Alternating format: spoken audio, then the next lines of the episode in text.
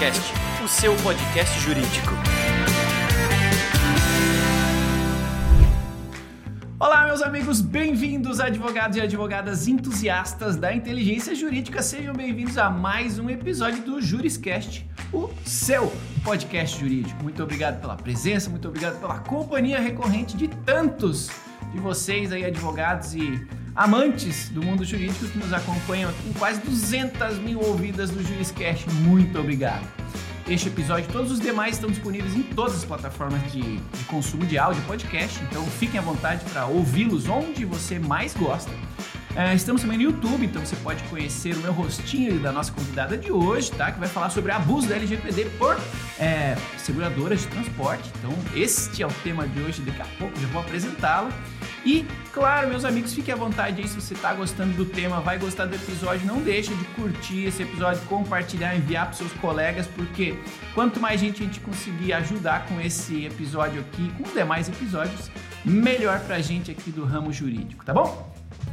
Uh, antes de trazer aqui a apresentação da nossa convidada, logicamente eu quero agradecer também nosso apoiador, que é o curso de Direito da Univille. Sim, eles apoiam esta discussão jurídica aqui qualificadíssima, todas as demais discussões jurídicas que acontecem no debate legal toda quarta às 17 horas. Então, meu agradecimento especial a eles que estão aqui fomentando junto comigo o crescimento do nosso ramo jurídico, do conhecimento jurídico de qualidade. Muito obrigado. Se você quiser conhecer o curso de Direito, Acesse univille.br direito. Esse curso tem mais de 25 anos de história e é detentor também do selo OAB Recomenda.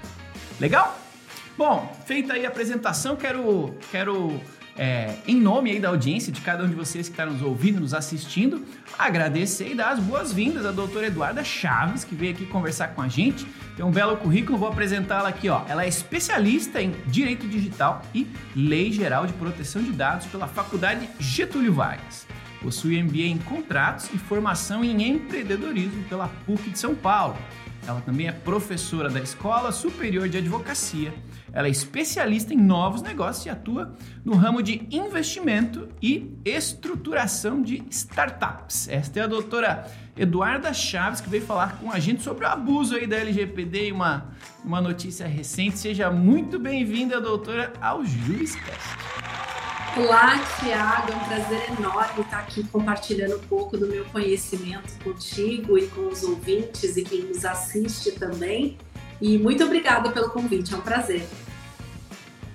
Imagina, eu que agradeço, né? Aqui o Juriscast ele, ele tem um, um, padrão que eu defini ao longo do tempo. Eu gosto de trazer especialistas, né, para nossa audiência aprender, beber da fonte com quem tem de fato muito conhecimento para compartilhar.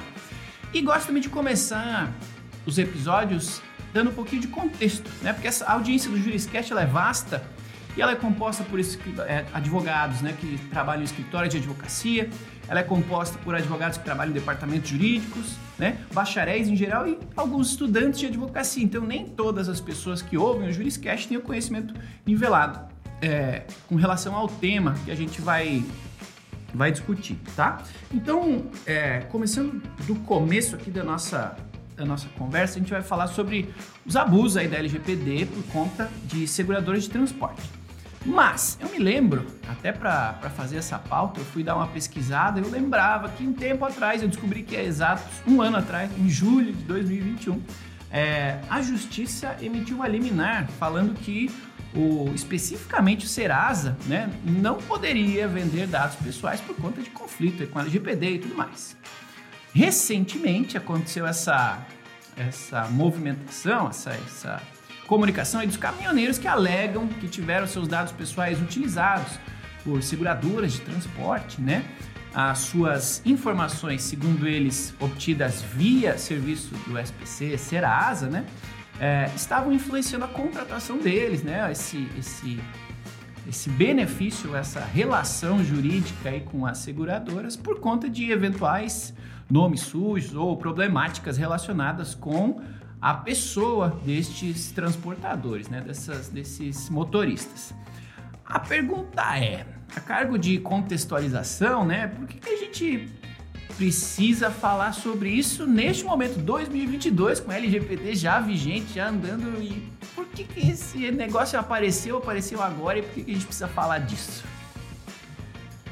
Bom, vamos lá. Pegando o seu gancho só aí, que realmente é, eu gosto de programas como o seu, que trazem a oportunidade, tanto dos profissionais de direito que atuam efetivamente, conhecerem novas oportunidades, novos negócios, novas legislações, como aqueles que estão ingressando também no mercado uh, e, por óbvio, as pessoas, os consumidores, uh, os ouvintes, os cidadãos em geral, para receberem um pouco de informação.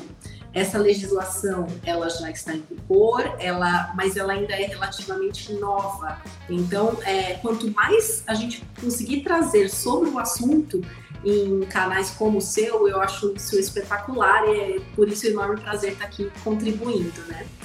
Então vamos falar um pouquinho sobre essa questão, né, do Serasa, que foi proibido de comercializar dados. Mas eu acho legal, Thiago, a gente começar explicando o que é a Lei Geral de Proteção de Dados e o porquê Ótimo. que houve essa aplicação, uh, por que houve essa aplicação aí em relação aos profissionais do transporte de cargas, tá? Então vamos lá. Uh, o Serasa, ele é conhecido como um birô de informação. No meu ponto de vista, eu defendo que ele é um, um item de extrema importância para o mercado, para a movimentação financeira. Por quê? Dentro das, dentro das regras da LGPD, as pessoas têm que começar a entender que essa legislação ela foi criada para determinar como vai funcionar a proteção de dados. Ela não veio para dizer a partir de agora não haverá mais possibilidade de se tratar dados pessoais sem a sua autorização. Não é isso. Então, dentro do artigo 7 da LGPD, ela traz 10 possibilidades legais de você tratar os dados. Uma delas é o consentimento do titular, mas dentre todas as outras, existe a possibilidade de você é, tratar dados para crédito e cobrança. Então, quando você tem o Serasa como um birô de informação, o que, que o Serasa tem? Ele tem uma relação que diz que se alguém estiver é, inadimplente em algum momento da sua vida, ele vai estar inscrito nessa lista de inadimplentes. E para que, que serve isso? Para quando alguém do mercado for oferecer uh, um produto ou um serviço, ele ter ideia de quem é essa pessoa que está adquirindo e evitar, consequentemente, a inadimplência que atinja ele. Então, uh, eu entendo que empresas como o Serasa, que tem SPC, Boa Vista, enfim, eles são extremamente importantes porque eles trazem uma segurança para a economia, né? Como você bem falou, nós já estamos em 2022. Então, o que, que a gente conseguiu trazer durante todos esses muitos anos? Vamos colocar lá desde 1990, quando veio o Código de Defesa do Consumidor. O que, que a gente conseguiu construir ao longo de tantos anos? Porque o direito sobre os dados ele não é novidade, ele não veio em 2018, ele existe desde 1990 no Código de Defesa do Consumidor. Mas existe uma lei específica para determinar como vai funcionar a fiscalização sobre esses tratamentos de dados a partir de 2018 com, com a presidência do Michel Temer, que veio e colocou a LGPD. Então vamos lá. O que que acontece? Tá, doutora, mas nossa senhora, você está falando aí defesa do consumidor, o que, que tem a ver o caminhoneiro com tudo isso? Eu estou tentando traçar um, um raciocínio lógico para explicar para quem nos assiste e nos escuta que existe desde 1990 uma legislação que diz que os dados do consumidor eles devem ser preservados. Existe uma legislação dizendo que os dados da pessoa física devem ser preservados e existe uma situação no ano de 2022 em que, utilizando-se de alguma possibilidade legal para é, consultar dados, houve um desvio de finalidade. Então, as empresas que fazem essa, essa gestão de riscos na hora de fazer o transporte de alguma mercadoria, acabaram fazendo pesquisas sobre quem seriam os caminhoneiros, os, os motoristas que estariam fazendo o transporte dessas cargas. E aí houve um, uma, um desvio de finalidade, porque essa informação que deveria ser para o cara adquirir uma televisão, para o cara adquirir uma geladeira, para o cara comprar uma passagem aérea, na verdade, ela foi utilizada como uma forma de discriminação, porque a avaliadora de riscos diz: este cidadão que está com o nome negativado não é a pessoa apta a conduzir com esta carga, porque o fato dele estar devendo na praça, vamos chamar assim no popular, né? O fato dele estar devendo na praça pode aumentar o risco dele com a carga, de uma possibilidade de ter um desvio da carga. Então, isso foi uma atitude extremamente isolada, mas que vem se ampliando. Então, hoje é de conhecimento que isso está acontecendo nesse segmento dos motoristas, mas a gente sabe que também está acontecendo em outros segmentos. Acontece, Thiago, que quem é que não passou por uma dificuldade na pandemia?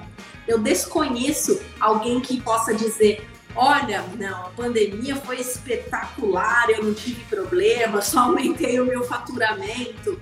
E não, a gente está num momento em que eu mesma, eu como profissional do direito, tive que fechar as minhas portas. Eu tive o fórum fechado, eu parei de ter pessoas precisando ingressar com processos. Isso aconteceu em diversos segmentos empresários com restaurante, muitas pessoas passaram por dificuldades, muitas ficaram sem emprego, outras ficaram sem receber e sem ter como pagar os seus funcionários. Enfim, houve um, um, uma situação generalizada que pode justificar o fato de uma pessoa estar inadimplente.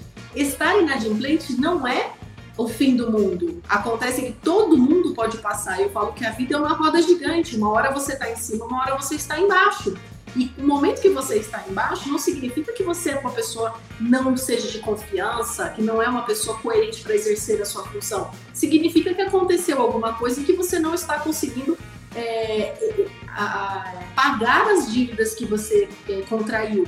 E isso está sendo feito na forma de desvirtuar a finalidade, porque eu posso ser consultado e você pode entrar lá e falar: Nossa, doutora Eduarda, faz dois meses que não paga a conta de telefone.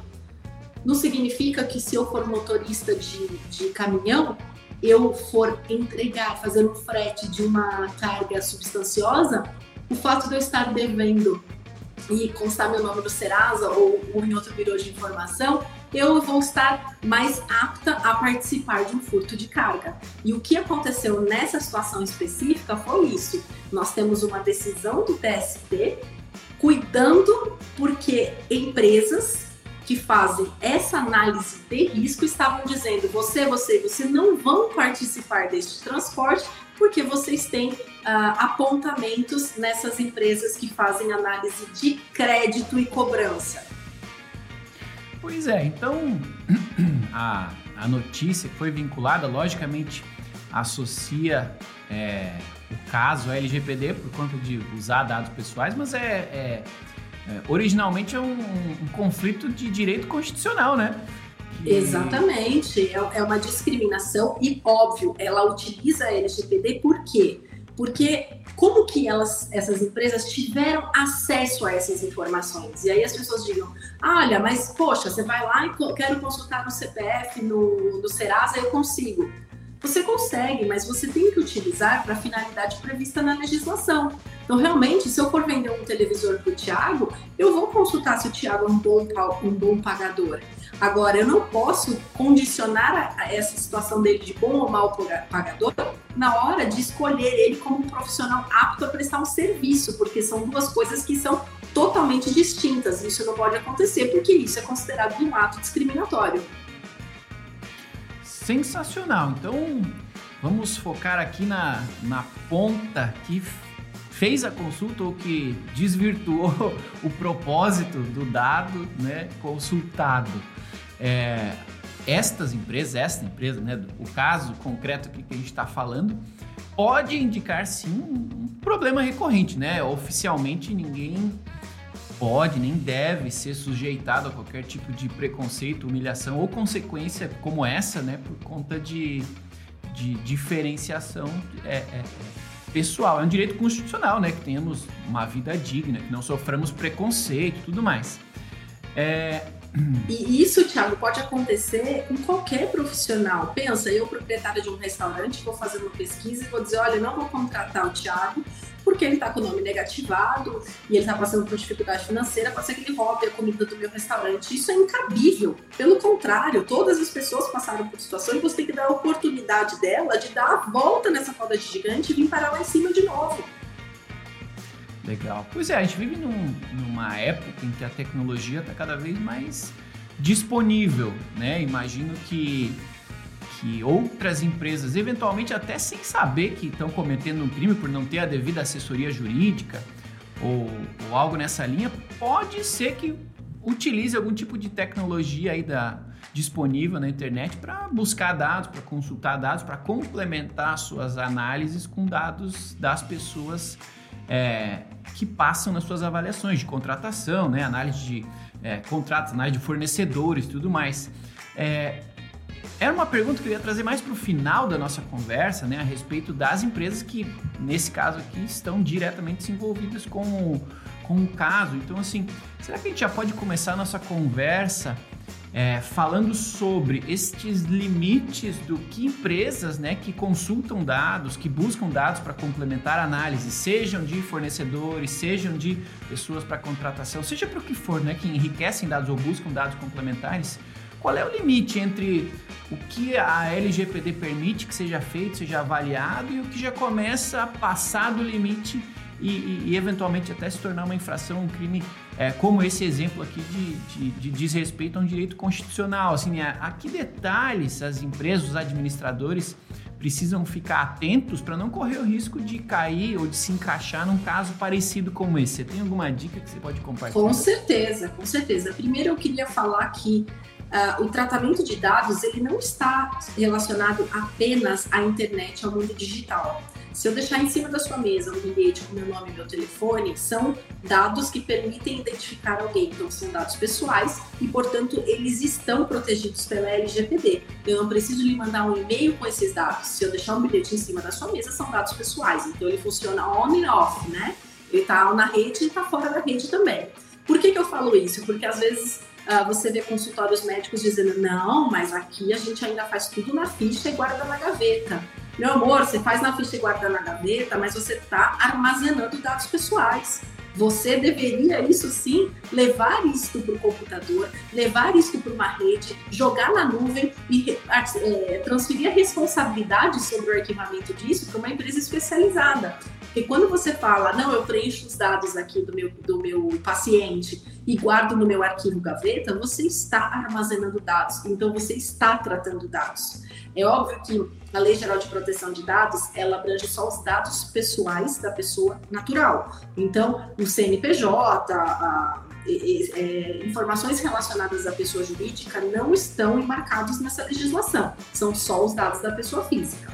Agora, a empresa fala, não, eu não trato dados, mas tratar dados não, isso é coisa de tecnologia, né? É o que a gente mais escuta, mas não, você vê, por exemplo, um caso claro recentemente da atriz Mirim da Globo lá, Clara Castanho, que teve os seus dados violados no momento que ela estava parindo uma criança que foi... Uh que foi é, levada para adoção porque foi vítima de um estupro. Ali houve uma violação de dados também. Por quê? Porque a enfermeira informou quem era a pessoa que estava ali, que estava dando a luz. Isso são dados pessoais. E o que eu indico para as empresas é, primeira coisa, quando você for trabalhar e quando você for iniciar esse serviço de tratamento de dados, você tem que conscientizar todos os funcionários. Você tem que conscientizar todos os setores sobre o que são dados pessoais e o que é tratar dados pessoais, como arquivar, como cuidar desses dados e principalmente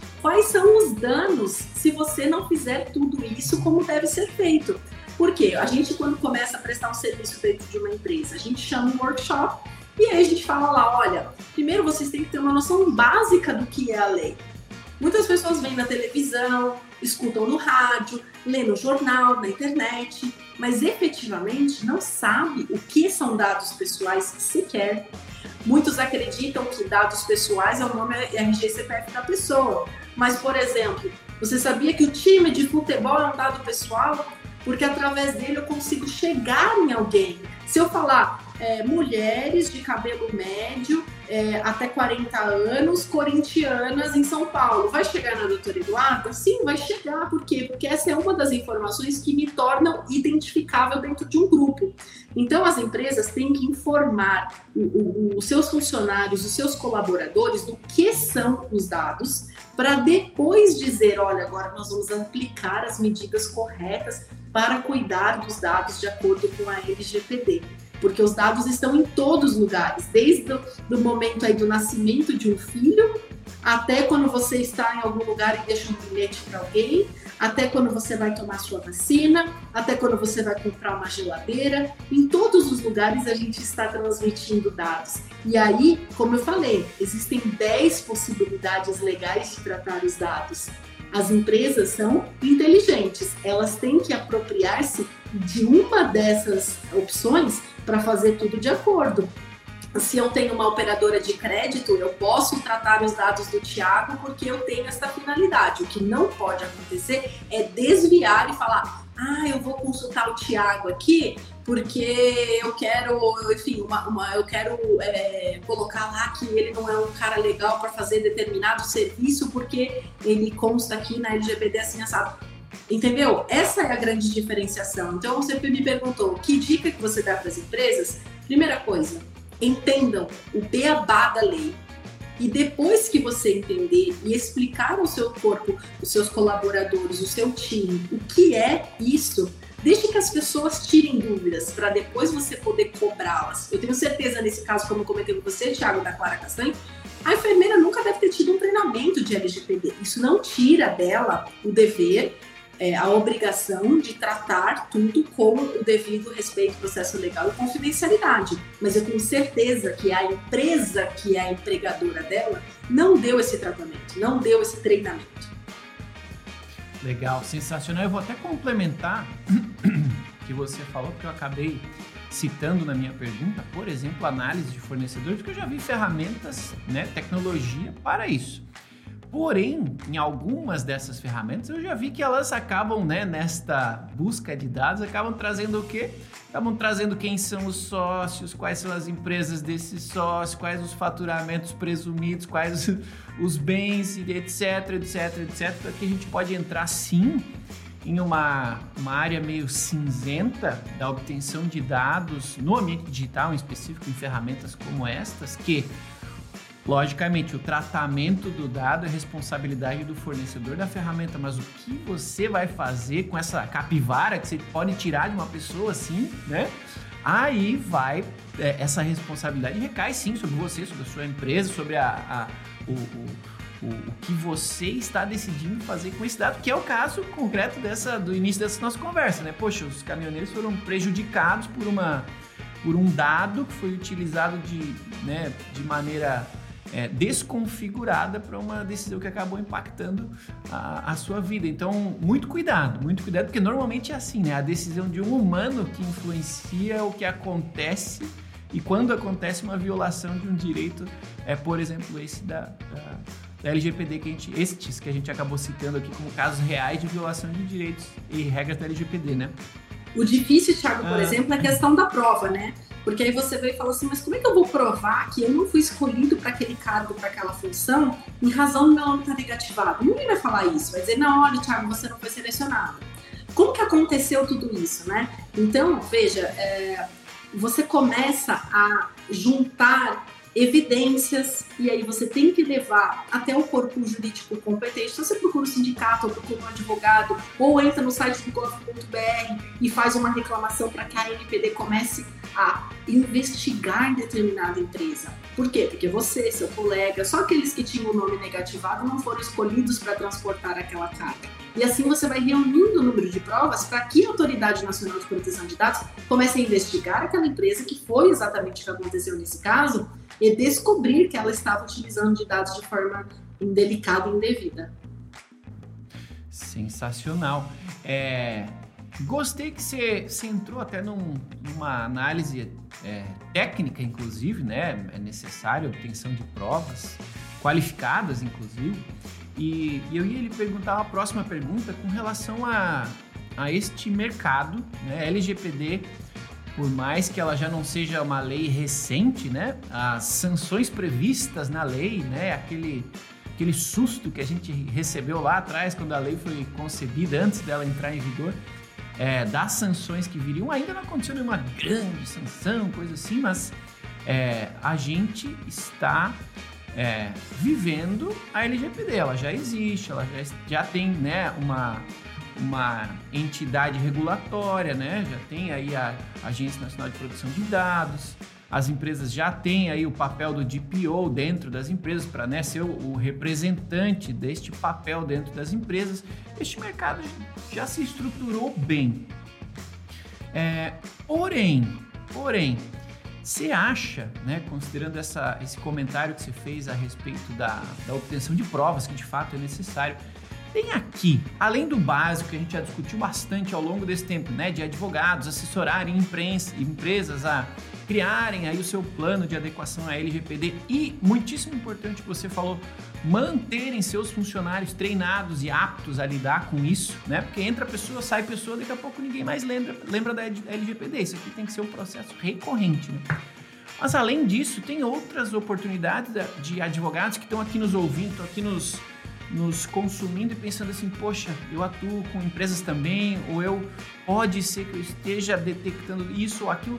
Como que advogados podem um, perceber que esse tipo de, de situação pode estar acontecendo nas empresas que eles atendem, com clientes que eles atendem, e a partir daí achar alguma oportunidade de, de negócio? Você acha que tem alguma dica que você consiga dar aí para os advogados aproveitarem melhor oportunidades como esta que aconteceu e que apareceu aqui, que foi tão tão veiculada recentemente?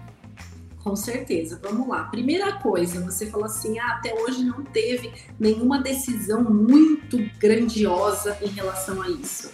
É, eu acho é, essa questão muito relativa, tá? Porque às vezes o que parece grandioso pode não ser, e o que parece irrisório pode ser extremamente grandioso. Por que, que eu estou te falando isso? Uma das possibilidades da, das penalidades a serem aplicadas é a multa é, de até 2% limitada a 50 milhões de reais do faturamento da empresa. Poxa, nossa, vai tomar lá uma multa por infração nesse valor. Mas sabe que muitas vezes o fato de trazer a publicidade do que aconteceu pode ser muito mais prejudicial para a imagem da empresa. Por que, que eu te falo isso? Porque às vezes fala assim, ah, foi só publicar lá que o, a, a Magazine Água com Gás, estou é, usando um nome qualquer, tá? É, teve seus, vasos, seus dados vazados. Ah, isso não foi nada. Por quê? Porque você não viu cifras lá dentro. Só que pode ser que essa empresa você não compre mais dela. Pode ser que esta empresa não te traga mais segurança. E só a publicização dessa condição, do que aconteceu, da falha, do vazamento, qualquer coisa nesse sentido, traga um, uma, um problema muito maior financeiro para essa empresa do que o que a gente vê aparentemente. Então, veja bem, não estou dizendo que existe 100% de segurança. Você vê o caso do Pix com o Banco Central. Banco Central teve três vazamentos Pix no último, nos últimos meses. Aí você fala, caramba, é o Banco Central, eles contratam uma maior empresa de segurança de tecnologia, né? É, nossa, eu achei que estava segura com os meus dados, principalmente os dados Pix, que muitas vezes você escolhe o seu CPF, o seu telefone e seu e-mail, são as três coisas que hoje em dia a gente mais utiliza, né?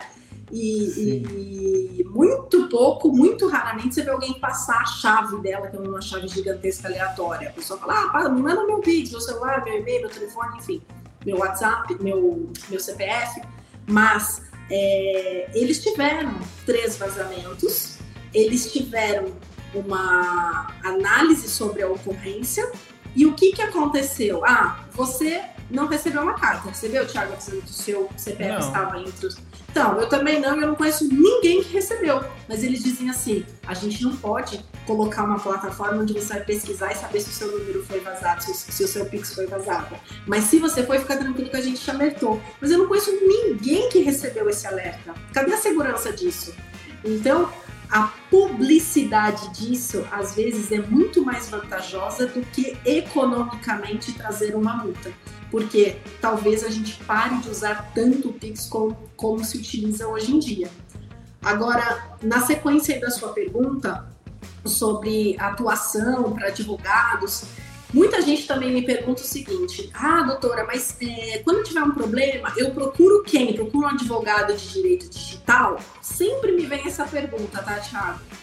E a maioria dos advogados que atuam com LGPD, direito digital, eles estão focados em empresas. As pessoas que tiveram vazamento de dados, problemas, golpes, elas têm que procurar um profissional da área mais específica. Por exemplo, ah, tive um problema na compra de um produto. Então você vai procurar um advogado consumerista. Eu tive um problema que sequestraram o meu WhatsApp, sequestraram, você vai mais no, no campo criminal. Porque os profissionais de direito digital e lei geral de proteção de dados, eles estão mais aptos a trabalhar para as empresas. Aí vem a grande oportunidade, porque é um mercado novo. Eu, eu me especializei, terminei a especialização em Direito Digital na, na GV em 2017, tá? Já tem bastante tempo. De lá para cá, a gente vem sempre se atualizando, estudando, mas são poucos os profissionais que conhecem essa lei que sabem as entrelinhas e sabem direcionar os seus clientes. Então, todos aqueles que têm um site, hoje em dia até a tia que vende marmita no seu prédio, ela tem um Instagram ou um site que ela fez uh, e paga uma quantia irrisória por mês só para divulgar a página dela e onde você vai digitar o seu telefone para entrar em contato e entregar as marmitinhas. O que, que é isso? Ela está capturando dados. Se ela está capturando dados, ela tem que ter uma política de privacidade, ela tem que ter um termo de uso. Quem faz isso? Um advogado especializado na área, porque só ele vai saber desenhar como vai funcionar para você guardar esses dados, para você exigir só os dados estritamente necessários. E aí sim, está nascendo um novo ramo no direito, uma grande oportunidade para os profissionais da área para ingressarem no mercado, porque você não precisa atender grandes, gigantescas indústrias, você pode atender qualquer tamanho de empresa, porque como eu disse, às vezes não é nem empresa, às vezes a pessoa física tem um site dela e que ela colhe informações ou ela recebe por meio de pagamento. Como funciona tudo isso? Existe um advogado que trabalha com contratos e que consegue desenvolver cláusulas determinando como vai funcionar a parte dos dados para esse profissional ou para essa empresa. Há uma grande oportunidade dentro do mercado. E o profissional que conseguir agora é, se adequar, entender, estudar, vai ganhar muito dinheiro. Não só nisso, mas termos de uso, por exemplo, com games. As nossas atividades hoje quais são? Um pouco, eu falo que com a pandemia a gente evoluiu 200 anos do que na verdade a gente evoluiria sem ela, porque ninguém mais vai ao supermercado, Tiago, as pessoas pedem pelo telefone, ninguém mais vai à farmácia. Nós estamos aqui em reunião, alguém fala, nossa, estou com dor de cabeça. Em dois minutos a gente pede pelo aplicativo e o, e o paracetamol está em cima da mesa. Nós descobrimos a facilidade. E o que, que vem com tudo isso? Para você pedir um paracetamol e ele parar em cima da mesa, o que, que teve que acontecer? Você teve que compartilhar dados com quantas pessoas? Com o cara que trouxe o Tilenol para você, com a empresa que contratou o motoqueiro, com a plataforma que te conectou com a farmácia e com a própria farmácia. E se você autorizou, por exemplo, dentro de termos de uso desse aplicativo, que ela compartilhe também com o seu convênio médico quanto você consome de medicamentos por mês? Então, tudo é uma questão de análise de caso a caso e por isso há grande oportunidade nesse segmento. Legal, eu concordo com você. Eu estava ouvindo aqui, estava mentalmente sorrindo por conta de um caso que aconteceu essa semana comigo, que vou detalhar ele rapidamente aqui, mas que ele, que ele além de ser uma oportunidade para advogados, provavelmente vai se repetir aí, é também um conflito pensando em LGPD e tudo mais. Então, é, no meu condomínio, por algum motivo que a gente, que eu particularmente ainda não sei qual é, um meliante, né, suposto meliante, conseguiu entrar no nosso prédio de maneira lícita pelo portão principal, conseguiu de algum jeito entrar pelo portão em duas ocasiões diferentes e furtar duas bicicletas. Até aí tudo bem. Então no grupo do WhatsApp, né, a síndica, o pessoal falando, ah, foram furtadas duas bicicletas em momentos diferentes o, o, suposto aí, entrou pelo portão principal, não sabemos se ficou, se, se, o portão não fechou, se ele tinha um jeito de abrir, mas entrou, levou e saiu por ali também. E, e, e, e tudo certo, estamos tomando as providências e tudo mais. E o pessoal do condomínio, não, nossa, manda foto dele aqui no grupo, eu quero saber quem é esse cara, porque se eu cruzar com ele no condomínio, eu quero saber que ele não é um morador, ele é um um, um, suposto ladrão e tudo mais. E daí o pessoal assim, não, não posso compartilhar LGPD, a imagem da pessoa, né? Vai saber como é que vocês vão usar essa coisa e tudo mais. E eu já pensando assim, nossa, se mandar a imagem aqui, eu consigo colocar o rostinho dele num outro sistema que identifica as pessoas, consigo fazer uma aproximação, por mais que não possa, não deva, não seja legal já estava pensando, nossa senhora, realmente esse mercado de LGPD, obtenção de dados pessoais e tratamento né, para os infinitos usos que a gente pode imaginar, é sim uma oportunidade gigante que ainda, é, concordo com você, acho que ainda ela não, não foi percebida com o tamanho que ela tem, que os advogados aí vão poder apoiar, por exemplo, o caso do meu condomínio, que precisa, sim, precisou né, de uma assessoria jurídica para saber o que fazer, como fazer, para garantir que todos os envolvidos aqui tenham a, a correta resposta e o correto tratamento que esses dados precisam é, obter, ser, ser, como eles precisam ser de fato tratados. Então, concordo, acho que tem oportunidades é, ainda não percebidas para bastante gente. Então, legal, se você está ouvindo a gente, está pensando em LGPD, é só ir lá prestar assessoria para empre empresas, tem muito mais do que isso, né, doutor Eduardo? Tem muita coisa e o principal, né, falam às vezes para mim, poxa, mas você é especialista, você já está desde 2017 nesse segmento, por que, que você fala isso?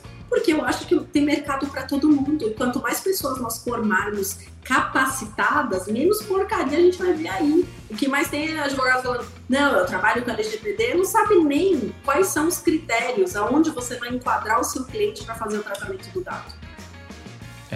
Concordo. A gente ouve bastante besteira por aí também. Tem muito conteúdo raso também, né? Internet é terra de ninguém. Então, assim, tem muito conteúdo simples, muito conteúdo generalista, muito conteúdo raso que não se aplica a casos específicos, precisa sim de estudo, né? Precisa sim de conhecimento. Então, você que está aqui nos ouvindo, muito obrigado e parabéns por estar preocupado com a sua carreira, com o seu futuro, estar buscando informações qualificadíssimas, informações práticas aí com um especialista para que nós todos tenhamos uma prática jurídica cada vez mais eficiente, cada vez melhor para todos nós. Então, obrigado, parabéns para você que está nos acompanhando. É, aproveitando que eu parei aqui para fazer esse agradecimento, se você está gostando desse, desse episódio aqui, encaminhe ele para algum colega aqui quer saber mais sobre LGPD, o que trabalha com isso, que precisa entender um pouquinho mais sobre esse assunto, manda para ele que faz todo sentido também. E se não for pedir demais da sua paciência, deixa aí o seu joinha se você estiver assistindo no YouTube ou avalie esse episódio com as estrelinhas que você entender que ele vale. Faça um comentário aí para que eu possa entender o que você está achando desse episódio entender o que você está pensando ou que dúvidas complementares você tem para que eu possa continuar trazendo aqui, assim como a doutora Eduarda, é, outros profissionais especialistas em temas que vocês têm interesse em continuar aprendendo, tá bom? Bom, é isso aí, meus amigos. O tempo voa. A gente tá, já está aqui em 40 minutos de conversa. A conversa está boa. É, eu preciso levar essa conversa para o final e eu gosto de finalizar nossas conversas, doutora, com com aprendizado. Né? O Juriscast, o meu propósito pessoal e com os materiais, né, com as conversas, com as discussões jurídicas que eu, que eu produzo, é expandir o nosso conhecimento jurídico, expandir o mercado jurídico como um todo. A gente ter profissionais mais qualificados para que o nosso mercado ele fique cada vez melhor para todos os envolvidos nele. Né? E para isso, é, a, o primeiro passo já estou dando, estou trazendo aqui um especialista num tema inovador, sim, ainda, com muita coisa nova que ainda vai acontecer. E eu gosto de perguntar para vocês, especialistas, o que, que vocês têm para compartilhar com a gente de referências. Sejam pessoas, cursos, livros, é, produtores de conteúdo digital, sei lá, o que, que você tem para compartilhar com a gente, para quem está aqui nos ouvindo, que gosta do tema quer se especializar ou já é especialista, quer aprender mais, ou para quem não entende nada disso aqui, mas quer se embrenhar no tema, quer começar a se especializar, o que, você recomenda que pessoas, cursos, o que mais você recomenda para as pessoas para que elas possam começar com o pé direito ou se aprofundar ainda melhor? Vamos lá, Thiago. Eu acho que primeiro de tudo eu vou dar uma dica que eu chamo de tratamento de choque. Aquele que ainda não assistiu tem que assistir o, documentário Dilema das Redes. Eu conheço muitas pessoas que já assistiram e desconheço quem tenha finalizado o documentário sem ter pânico das redes sociais e sem ir lá e conferir pelo menos uma parte dos termos de uso e política de privacidade dos aplicativos que tem baixado no seu celular. Então, para os leigos e para os não leigos, eu acho que é uma excelente dica é, é assistir o Dilema das Redes. Agora, para aqueles que querem se aprofundar mais sobre o assunto, eu gosto muito ah, dos livros do Renato Alcimum e eu gosto muito da Lei Geral de Proteção de Dados comentada do Márcio Potts também. Eu acho que são duas referências bacanas. Mas quem quer aprender efetivamente a atuar com a Lei Geral para empresas, eu vou indicar o meu curso no ipdcursos.com.br, que é um curso de passo a passo de como implantar LGPD, né? Onde eu ensino essa parte de como gerar um workshop para explicar para as pessoas, dou modelos, enfim, é um, é um beabá mesmo para quem quer iniciar a carreira nesse sentido. Maravilha, tá feita a explanação, tá dada a dica da especialista para que você aí possa continuar os seus estudos, possa continuar aprendendo ainda mais. Tem uma coisa que é, é uma verdade no mundo jurídico que a gente não para nunca de aprender, não para nunca de se especializar. Então, melhor ir direto na fonte com quem já sabe aí o caminho das pedras. Então, muito obrigado, doutor Eduardo, pelas dicas. Aposto que a audiência vai, vai aproveitar bem esse conteúdo. E é isso, meus amigos. O nosso nossa conversa aqui, o Juriscast, é para ser assim uma conversa. A gente começou falando de um tema e já foi se enveredando para outros detalhes. Isso que é legal. É, e, esse bate-papo, né? Ter essa conversa tão rica aqui que acaba ajudando todos os tipos de perfis de audiência jurídica que nos acompanham. Então, muito obrigado, doutor Eduardo. Quero lhe agradecer por ter disponibilizado aí o seu tempo e o seu conhecimento para compartilhar comigo e com a audiência tudo isso que foi discutido aqui. Muito, muito, muito, muito obrigado, viu? Tiago, eu agradeço mais uma vez. Eu sou fã sua, eu sou ouvinte do podcast, eu adoro. Realmente vocês trazem assuntos de extrema relevância, é, sempre nessa pegada assim descontraída, que eu acho que é a melhor forma de, de absorver informação. Eu vou deixar minhas redes sociais, arroba Eduarda Chaves é o meu Instagram. Quem quiser e puder até compartilhar o que achou, o que gostaria de aprender, é um enorme prazer dividir um pouco desse conhecimento. E mais uma vez, muito obrigada. Imagina, eu que agradeço.